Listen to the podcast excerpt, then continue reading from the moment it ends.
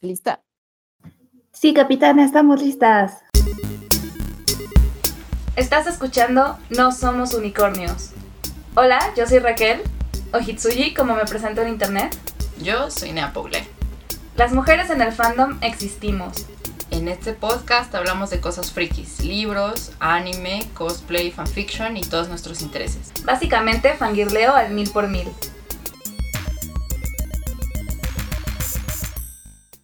Hola de nuevo a otro episodio de No Somos Unicornios.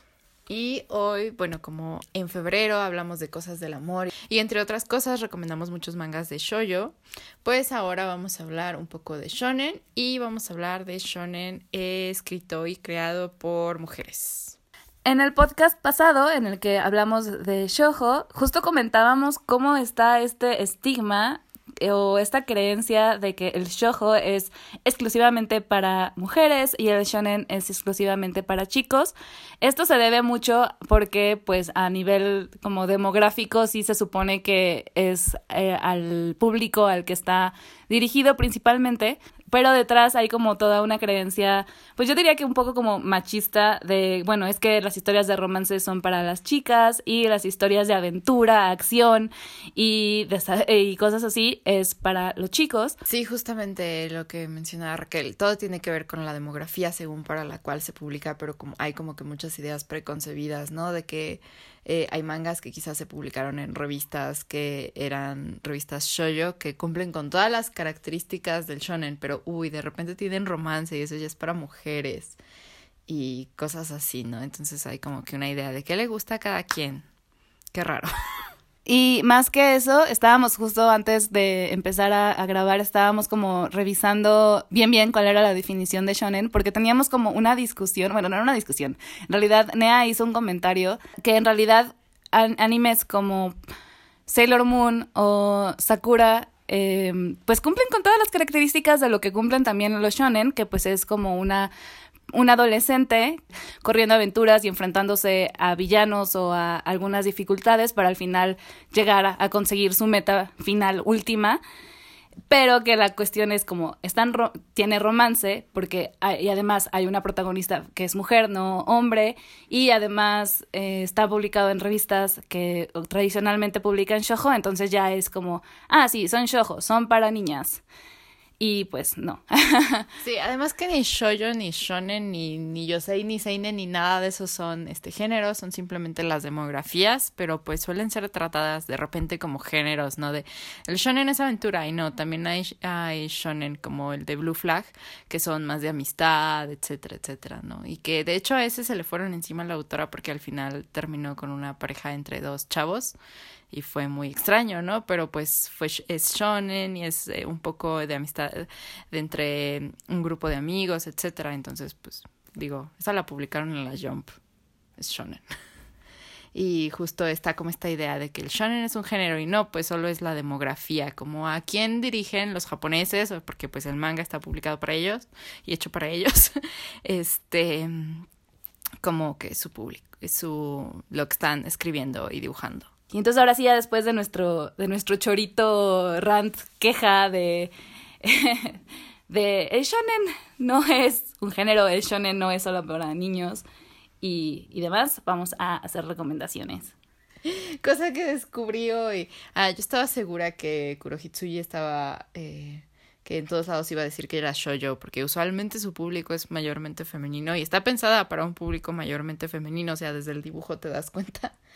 Eh, desde el dibujo te das cuenta, pero no está categorizado como shonen y a mí se me hace un muy buen manga que tiene un muy mal anime. Eh, no voy a rantear sobre por qué no me gusta el, el, anime de Black Butler, pero en general me parece un muy buen un muy buen manga, es de Yana Toboso, que dibuja hermoso así.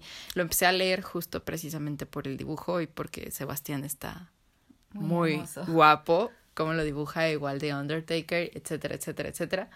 Pero eh, me es una, en general es una historia de misterio, aventuras, ¿no? Donde tienen que resolver misterios sobrenaturales en el Londres, en un Londres ficticio victoriano, porque es muy ficticio, pero está muy interesante cómo está construido, o sea, hay un arco donde Yana Toboso dijo, me vale madres todo y hizo el equivalente a Idols en el Londres victoriano, que mucha gente lo criticó, pero la verdad es que fue un arco muy divertido.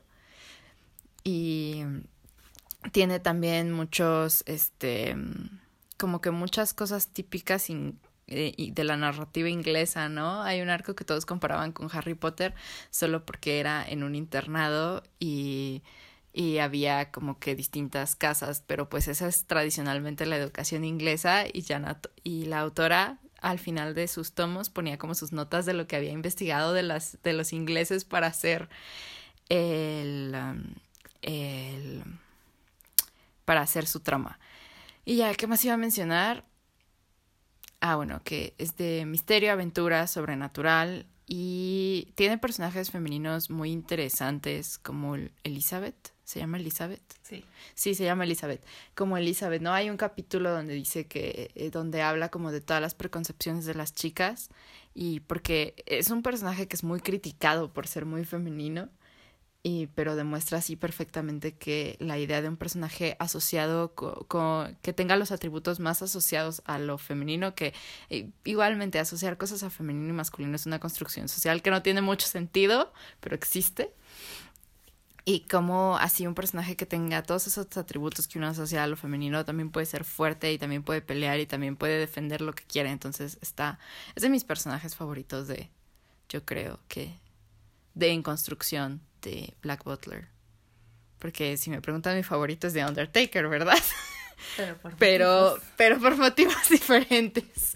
Eh, y ya, eh, lleva 30 tomos publicados y creo que el 31 sale este año, no tiene para cuándo acabar, la verdad es que ya lleva 15 años en serialización, es un manga que sabe manejar así perfectamente cómo está construido y cómo ah, y que te va dejando pistas de lo que va a pasar después, o sea, no puedes decir es que ya se alargó demasiado, o es que está muy loco, o es que está, o es que ya se le fue la onda porque te puso la pista en el capítulo 2 de lo que está pasando en el, no sé en cuál va, pero de lo que está pasando en el tomo 30, por ejemplo. Entonces, eso. Ya. Yo quiero recomendar uno que no es muy conocido, em, principalmente porque no está traducido en español, está traducido al inglés, pero creo que no está completo. No, no, la verdad es que no sé muy bien. Yo este manga en realidad lo conocí por el anime, se llama Elementar Gerard, es de Mayumi Asuma. Es la historia de piratas espaciales, bueno, no son espaciales, de piratas en el cielo que... Eh, viajan en, busca del lugar natal de un de unas, unas, unas personas que, que, que, básicamente son como armas vivientes. Eh, el protagonista, eh, Kud Van Jiret, es un, pirata en una tripulación que un día por accidente se encuentra, eh, atacan a una, bueno, no por accidente, que un día atacan a una nave imperial y encuentra ahí un féretro en donde dentro hay una chica y al, despertar al despertarla descubre que es una de estas personas que pueden fusionarse con, con los humanos y convertirse en armas. Y pues la llevaban porque ella es además un, un, una de estas, pero este, muy, muy puras y de las últimas que se encuentran. Y entonces él le promete ayudarla a regresar a a, donde a su lugar natal. Y bueno pues en el camino van a correr un montón de aventuras. Obviamente se van a encontrar con personas que quieren apoderarse de mm, Reverie que se llama la, la chica. Y eh, a mí me gustó muchísimo. Tiene también como otros spin-offs que no he leído pero eh, pues es, es una, una historia que, que algún día terminaré de leer con este, con esta historia pasó algo chistoso cuando estaba como quería buscar el nombre de la autora porque no me acordaba y en la página de Wikipedia en español dice que es Shojo. Y yo ya estaba haciendo mi rant de ¿por qué dice que es Shojo si está publicada en un eh, en una revista que se publica que publica principalmente shonen si además justo pues el protagonista es Kud Banjireto y que además es el es este, pues toda esta historia de aventura y me enojé porque dije, ay, sí, solo porque tiene romance desde el principio, ¿verdad? Seguramente por eso es que, que me lo metieron en shojo, pero no, quién sabe, en la página de Wikipedia en inglés sí está en shonen, entonces ese es el misterio que no, no, no sé. porque está ahí. Em, Bueno, vamos a hablar de mi manga favorito, que la verdad también creo que es popular. No sé qué tanto, o sea, yo solo lo leí porque me gusta Clamp, pero es Tsubasa Reservoir Chronics o algo así, eh, que es como la obra magna junto a Exholic de Clamp, porque junta como que es como de "Mm, te vamos a aventar todo nuestro multiverso y nos vale caca lo que entiendas o si no entiendes, pues qué bueno. Lee todos los demás mangas que hemos Lee escrito. todos los demás mangas que hemos escrito. Además fue el primer manga de Clamp que leí. No había terminado de ver ni Sakura Card Captor para esos entonces, pero me gustó mucho y me gustaba mucho la idea. Ah, no, no fue el primero. El primero en realidad fue X, pero siempre lo olvido porque está sin acabar. Demasiados traumas. Y tengo demasiados traumas con X, X, igual con su anime, pero porque primero vi el anime y me gustó en general, pero luego leí el manga y me traumé más.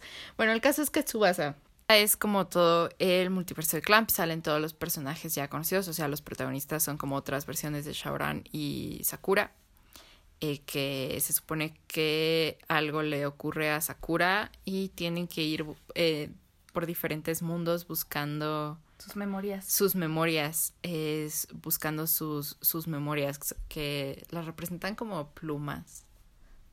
Se ven bonitas. Bueno, eso, eh, que tienen que ir buscando sus memorias y tienen...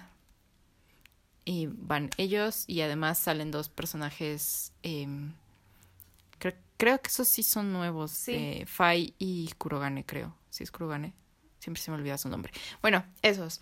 El caso es que es un manga que se publicó, que se serializó muy en paralelo con Exholic, entonces se suelen conectar y desconectar. ¿No? Como que Exholic es más episódico y Tsubasa eh, era todo, es todo un viaje, ¿no? Por eh, buscando las memorias de Sakura. De hecho, tenía duda en dónde se había publicado, pero sí se publicó en Shonen.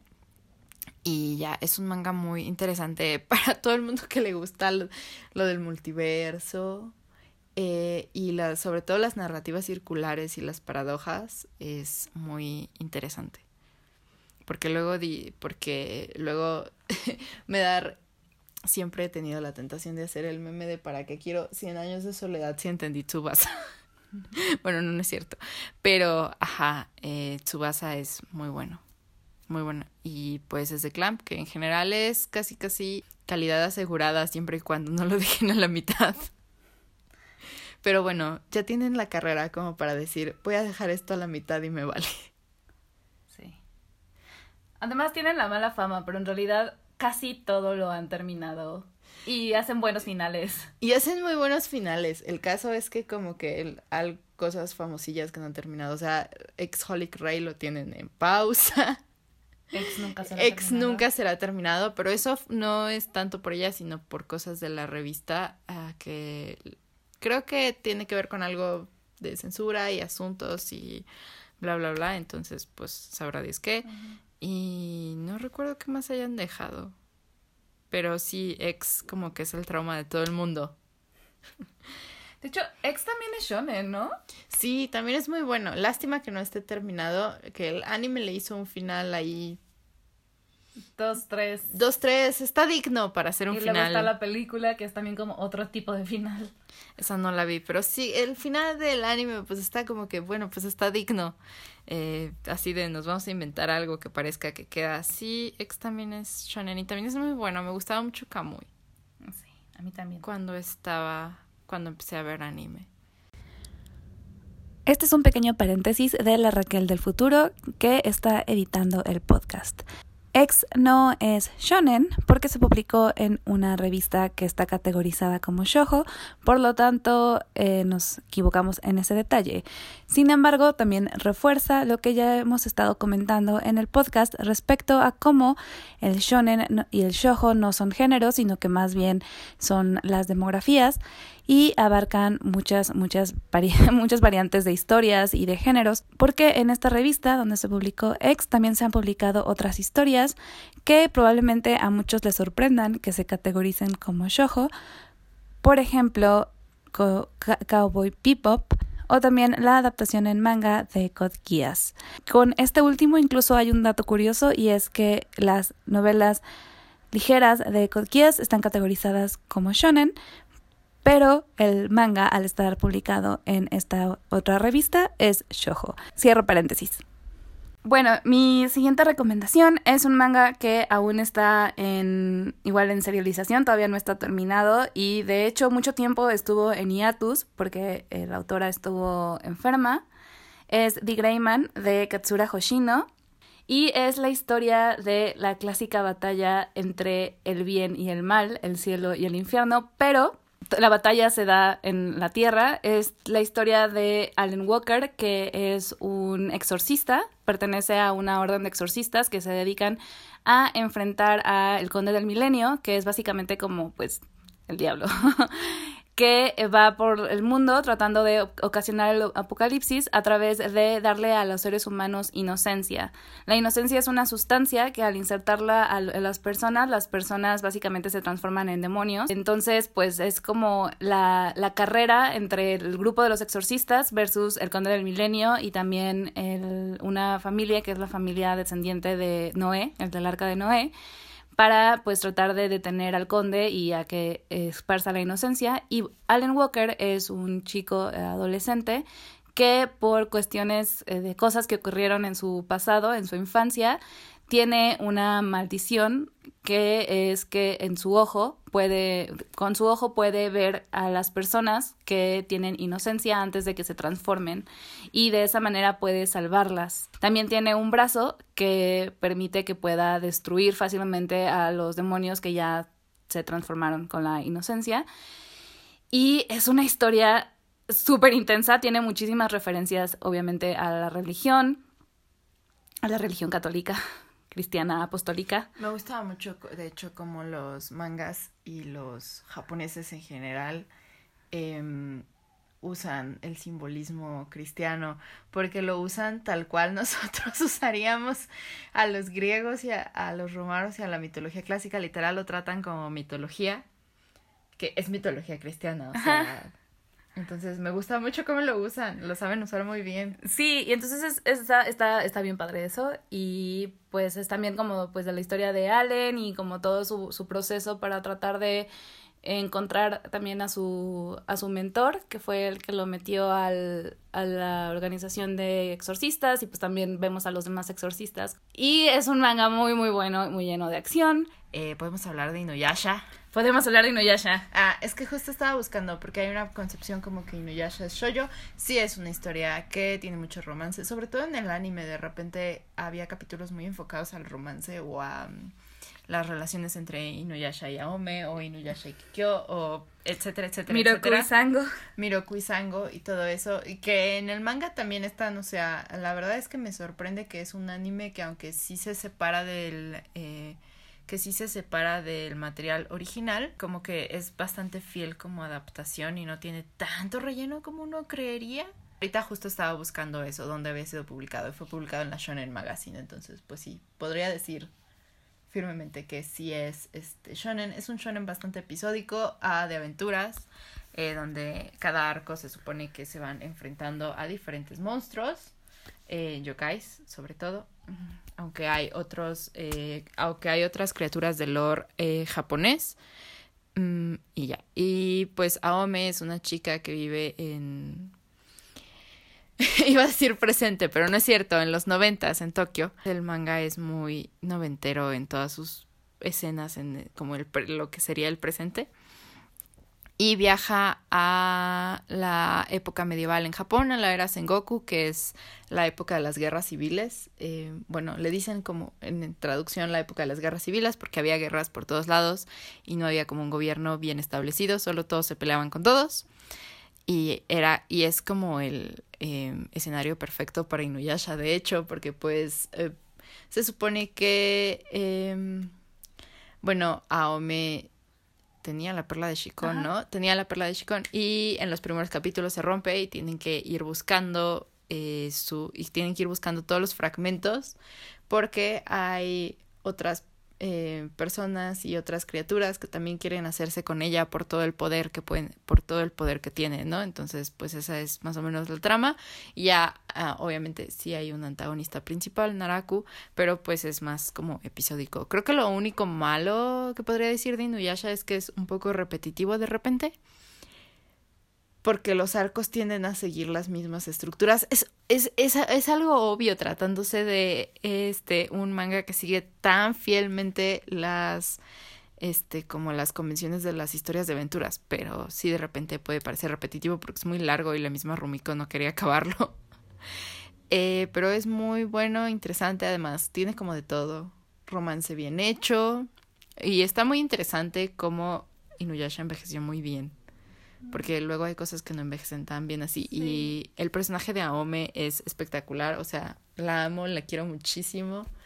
Eh, tiene a Seshomaru por si quieres alegrarte la vista, porque la verdad es lo único que hace Seshomaru después como de los primeros tres arcos en los que sale, pasearse tranquilamente por el manga y aparecer cada que quieres alegrarte la vista, literalmente.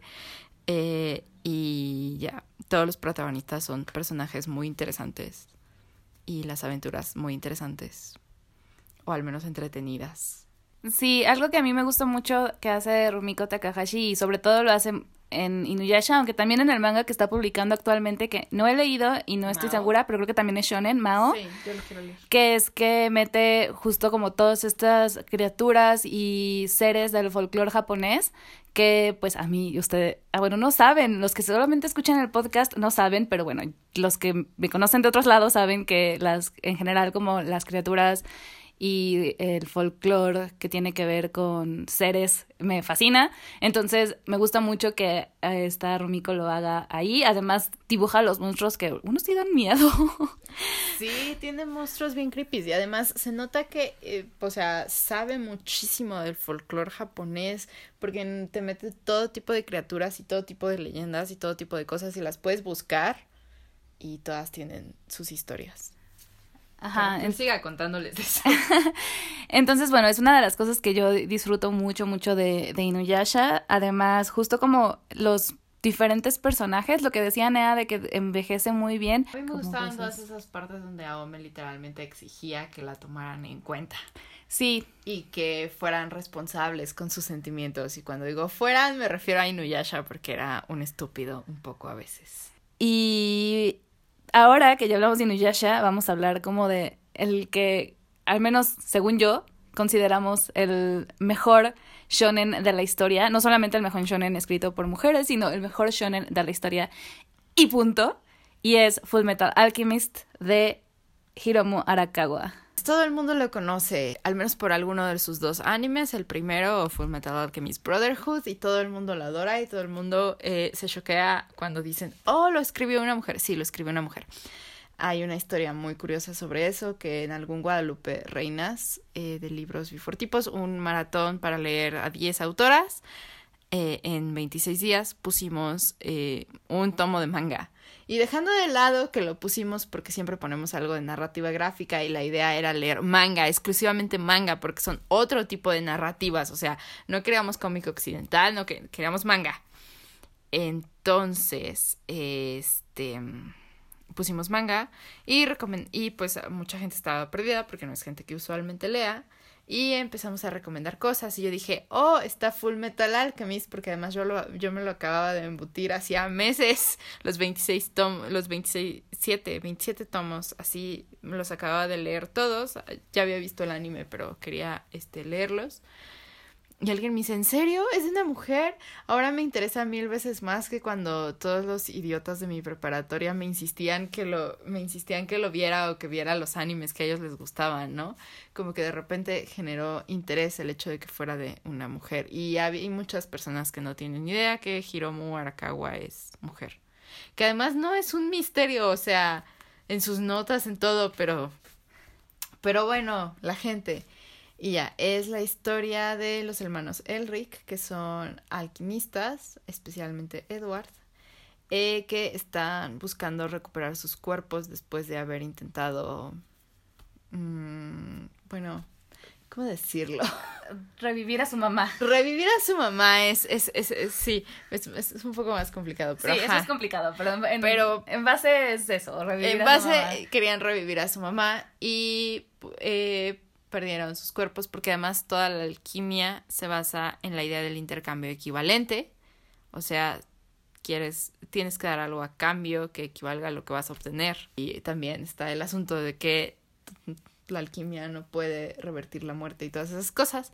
Entonces perdieron partes de sus cuerpos. Bueno, Alphonse perdió su cuerpo y Edward partes de su cuerpo y lo que quieren es eh, buscar una manera de recuperarlo. Y... am, Y una de la, y la manera en la que ellos piensan que pueden encontrarlo es eh, a través de la piedra filosofal, que es como un elemento del que hablan, básicamente como una leyenda del que, de- del que hablan los alquimistas, que permite que se puedan hacer las transmutaciones, o sea, los cambios alquímicos, sin necesidad de dar algo a cambio, o sin que haya esta ley de- del intercambio equivalente. Y entonces, bueno, pues van a estar buscando esta piedra, pero no son los únicos. Sí, no son los únicos. Además que es un manga que trata muy bien muchos temas. Hubo una guerra que está relacionada también a la búsqueda de las piedras filosofales y de hecho Arakawa aprovechó para hablar un poco em, de para hablar un poco sobre el militarismo y sobre eh, lo que pasó en Japón en la Segunda Guerra Mundial y además lo hace muy bien porque Japón eh, tiene mucha historia con la Segunda Guerra Mundial y con lo que hizo en Corea y con lo que hizo en China. Arakawa sabe hablar muy bien de esos temas. De hecho, por ahí tiene una nota que habló con sobrevivientes de la guerra eh, para escribir el tomo que le dedica a Ishbal y a todo eso. Además que habla muy bien del militarismo porque Japón es un país que fue muy militarista. ¿No? Y como que, y alguien decía que si salías de full, que si salías de ver o de leer Full Metal Alchemist adorando al ejército, no habías leído Full Metal Alchemist en definitiva, ¿no? Y, eh, en definitiva. Y es una historia además muy bonita sobre la amistad y sobre la hermandad, eh, que creo que es como que de sus mayores aciertos, entonces, que es lo que más le llama a todo el mundo cuando buscan Full Metal Alchemist pero sí es muy bonita sobre la hermandad. O sea, Edward y Alphonse son hermosos. Sí, Los quiero relación. mucho. Además que eh, tiene muy buenos personajes femeninos en general. Personajes en general. Creo o sea, que es buenísimos personajes. En general, así todos, ¿no? Pero de repente ocurre que en el shonen, eh, las, que en el shonen, sobre todo shonen escrito por vatos y por un tipo así exclusivo de vatos, no, no todos. Hay, hay vatos que saben escribir muy bien a las mujeres. Ahí está eh, Gege el de Jujutsu. Pero, ajá, pero eh, hay como un, eh, sí, personajes mujeres, personajes femeninos de que aparecen en el shonen, así escritas por específicamente un tipo de vatos. Y cuando digo un tipo de vatos no quiero decir el de Naruto, pero la verdad sí. que aparecen para hacer el interés romántico y tener 0% de desarrollo. Es como de, ah, también es protagonista, pero de repente no se desarrolló nada. Eh, para ser bonitas y para que la salven. Y es como de, te dicen, es que sí es poderosa, que no sé qué, o sea, esta Sakura, es que sí es poderosa, que no sé qué, pero nunca le dan como su momento, ni su De hecho, oportunidad, sí ni le dan nada. un pequeño momento, pero, pero se lo dan en, o sea, en, en lo- en el primer, como en el primero segundo arco o algo así, cuando empieza a aprender a curar. Y de pronto ya en la siguiente, en el siguiente aventura o en el siguiente arco, ya otra vez ya es la misma Sakura del principio. Y es como, ¿y su desarrollo dónde quedó? Ajá, o tienen desarrollo y lo olvidan, ¿no? Entonces, digo, hay mangas que están intentando no, que de repente pueden caer en eso y que están intentando no caer en eso, o hay, eh, o hay mangakas que de, de verdad escriben muy buenos personajes femeninos, o sea, lean Sí. Jujutsu Kaisen, por favor. Este, Y Chrono Crusade. Ajá, eh, también. Pero en general hay mucho del tipo de Naruto. Y me desespera mucho porque de verdad son personajes que les ves el potencial, pero nunca los desarrollan. Entonces, eh, lo que hace Arakawa es que de verdad desarrolla todos sus personajes y todos sus per- ah, y todos sus personajes femeninos son muy diferentes, porque también pasa eso que de repente eh, se dedican a calcar a sus personajes femeninos y les cambian el color del cabello, de los ojos y el peinado. Y todos tienen la misma personalidad, es algo muy cansado. Eh, no, pero todos sus personajes femeninos son diferentes. O sea, ahí está Winry, Risa. am, Izumi. Izumi, amo a Izumi Yo Curtis. también la amo mucho. La adoro. Solo soy una ama de casa que pasaba por aquí. es maravillosa. Y mi favorita es Olivier. Eh, me gusta muchísimo Olivier. Creo que toda su filosofía de cómo rige en el norte, de que todo el mundo tiene que cooperar para poder sobrevivir, es algo que me gusta mucho. Y se parece al comunismo. Por eso. Estaba esperando a ver si lo decías y si no lo decías lo iba a decir yo. Y se parece, se parece al comunismo, porque además es como de me vale madres el ejército, que está, eh, me vale madres el ejército, me vale madres lo que pase, pero mis hombres tienen que sobrevivir. Arakawa crea muy buenos personajes femeninos, o sea, muy buenos personajes en general, pero muy buenos personajes femeninos. En, como en lo más particular, porque de repente hay cada, hay cada, o sea, ya no, en las series más recientes no me ha pasado tanto, pero de repente hay cada cosa. Y a mí lo que me, me gusta par- particularmente de Full Metal Alchemist es que es una de las historias más completas y redondas que he leído jamás. Algo que suele pasar sobre todo en los, en los mangas que son largos, muy extensos, o en general no solo los mangas, las historias muy extensas, también por ejemplo en las series de libros o en las series de televisión, es que se llegan a abrir como eh, temas o se llegan a abrir em, como ideas, hilos, pues como cosas que van a pasar, que pa- aparentemente se van a resolver y al final no se resuelven o se resuelven de manera muy forzada en los últimos dos minutos. O se le olvidan al últimas autor. O se le olvidan al autor. ya sé de qué estás hablando en estos Sí. momentos. Entonces, esta Hiromu Arakawa no, no peca de eso. Hiromu realmente, cosa que te mete, cosa que va a ir cerrando y además con buen tiempo. O sea, tiene como este, esta manera de ir cerrando poco a poco en los últimos volúmenes, de tal manera de que no se vea todo como, bueno, ya, te explico todo al final. Entonces, eso se aprecia muchísimo que, eh, que se haga eso. Es una historia bellísima, eh, muy, muy, muy llena de, de cosas que te hacen eh, llorar mucho, pero también tiene un sentido del humor fabuloso y tiene este, sus momentos en los que te ríes hasta que te duele la panza. Eh, sus, sus tiritas extras. Y algo que también quería mencionar respecto a esto de que mucha gente no, no sabía que estaba escrito por una mujer, eh, que sí tiene que ver también con esta, este sesgo de que el shonen lo, lo es para hombres, por lo tanto lo escriben hombres.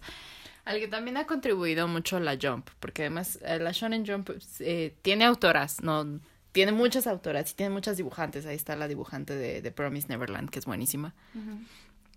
Pero eh, no sé si ya cambió, pero no había cambiado la última vez que lo vi. Pero siguen sin contratar editoras, porque como las editoras iban a saber que quería un chavito adolescente. o sea, tenían puros señores en la edición y en las. Y, y pues los editores influyen mucho en las historias. Entonces también había como que esta idea de que no había mujeres. De que no hay mujeres. Y esas prácticas como la de la Jump o de Excel, muchas otras revistas pues ayudan. Sí, y de hecho eh, también algo que tiene que ver, al menos mm, digo, nosotros no, no sabemos de eso, entonces realmente no creo que impacte aquí, pero al menos en, en otros lados, es que Hiromu es un es un seudónimo, en realidad se llama Hiromi, Hiromu es un nombre masculino, pero es que nuevamente pasa esta idea de que, ah, ¿cómo una mujer va a escribir shonen? Entonces ella a propósito se cambió ese pequeño detalle para que tuviera mayor éxito, pero sí, o sea, como dice Nea, dentro de las misma, del mismo manga, en sus comentarios y todo, sabes que es una mujer porque lo, o sea, te, te lo dice, te lo dice totalmente y, y es, es muy genial. Sí, porque hay eh, autores, eh, sí, digamos autores, que ocultan todo sobre ellos, pero Hiromu Arakawa no fue particularmente de esas, o sea, sí es muy privada y todo, pero no, no fue particularmente de ese, de ese rango de autores que Ajá. ocultan todo sobre ellos, o sea, ahí está el de Tokyo Ghoul. ¿Quién es Suishida? No me pregunten. Pues de Haruichi Furudate ni siquiera se sabe si es hombre o mujer. Aja, de Furudate no se sabe si es hombre o mujer. Yo tengo la teoría de que Furudate es mujer. tengo esa teoría. por la manera en la que escribe y en la que usa sus personajes. Eh, pero pues a la larga no, no puedo saberlo. O sea, ahí está Akutami que se hizo todo un rollo para averiguar qué era. Porque al parecer eso es algo que importa demasiado, no sé por qué le importa a la gente, pero que también es hombre y todo el mundo de en algún punto creyó que era mujer por lo bien que escribía a las mujeres de Jujutsu, ¿no? Entonces, quién sabe Furudate, pero mi teoría es que es mujer, pero who knows. Podría no ser. Ah, it doesn't matter anyway. Y tampoco Pero- importa. Ajá. Y bueno, esas son básicamente como nuestras recomendaciones. Eh, también como de pasada, pero nada más que no las hemos leído aún. eh, están como en la, en la lista de próximamente. Están eh, Pandora Hearts, que además es, eh, es como una especie de, de anime haciendo mucha referencia a Alicia en el País de las Maravillas. Entonces es otra razón más por la que queremos verlo. Katekyo Hitman Reborn. Que además tuvo sus super momentos, no sé, cuando yo estaba en prepa. Eso pasó hace mucho. Em, Blue Exorcist, em, también. em, ¿Qué otro? A Noragami. Yo tengo pendiente a Ono Flag, Blue Flag. Ah, sí, yo también lo tengo muy pendiente. Que no es muy largo y pues la verdad le tiraron mucha caca a la autora, pero. Y ya. Tengo también pendiente el de el que está ahorita serializando Arakawa, el de Aslan, que es Ah, una sí. adaptación de una serie de libros japoneses. eh, que, eh, eh, que tienen que ver mucho con una historia muy em, del lore japonés, muy importante, pero no sé más, no me pregunten todavía. ¿Y qué otra cosa Y me Mao de faltaba? Mao, de hecho la estaba buscando para leer, pero no la encuentro. Eh, Maggie, que también es de una autora de Shinobu Otaka. Y ya. Otaka. Otaka. Escribe Tiene cinco años. Nosotras. Tiene cinco años, Raquel. Perdón, perdón. El de Vanitas no carte. Lo quiero leer. ¿De qué es? Es, la, es de la misma de Pandora Hearts. Ah, uh. Ah, ya sé de cuál vampiros. es. Es el que estaba leyendo Marina. Sí, Ya, ya, ya sé cuál es. Ay, sí. Es, sé que es de vampiros y que también tiene como que mucha simbología ah, de cosas de demonios y esas cosas. Pero no estoy segura todavía. Solo lo vi, vi el dibujo y vi la trama y dije, oh, yo quiero leer eso. Sí, es de la misma autora de Pandora Hearts. Muy bien. Bueno, pues ya tienen un chorro de recomendaciones para si quieren leer shonen. Em, Sí, que además no mencionamos todos, pero sí, hay, o sea, obviamente hay más. hay muchísimo. Pero pues también otra cuestión muy importante, al menos para nosotras que vivimos de este lado del charco, está la cuestión de la traducción, ¿verdad? Porque... Que casi todo se traduce, porque si no lo traduce Panini, pues lo va a traducir el Scanlation.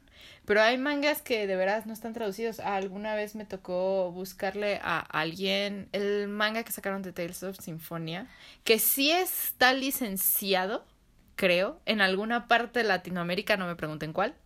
No, no sé si en México o estuvo licenciado en algún momento, pero solo están traducidos cuatro capítulos al inglés. O sea, en inglés nunca, no, no se tradujo. Y pues me dijo la chava, no, pues es que para comprar los tomos, pues son importaciones, no, están carísimos, ¿no? Y no hay como ningún lugar. Entonces, pues también hay, eso pasa. Si, si no lo traduce el Scanlation, no, no hay mucha posibilidad. No, y luego también pues está la gente que no le gusta leer en inglés o que no sabe inglés y por lo tanto pues también es como una limitante. Ajá. Pero Que todo se traduce otra vez al español, o sea, Sí. la mayor parte del Scanlation es latino.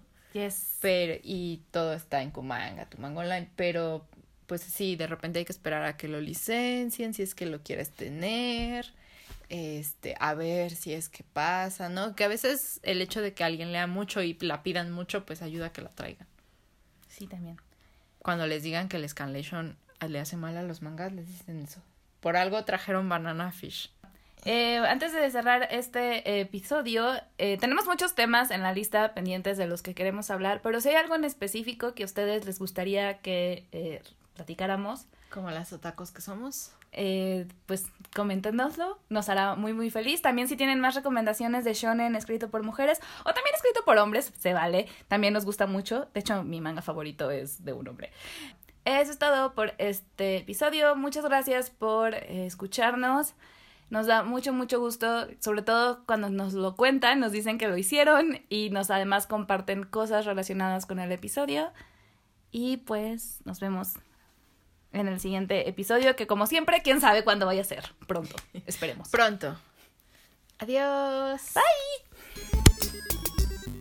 Me pueden encontrar como arroba hitsuyi. Me pueden encontrar en Twitter como arroba neapoglen. También pueden seguir a nuestro podcast en Twitter. El arroba es notunicornspod. donde podrán comentarnos sobre él, sugerir temas y aventarnos jitomates virtuales. ¡Hasta la próxima!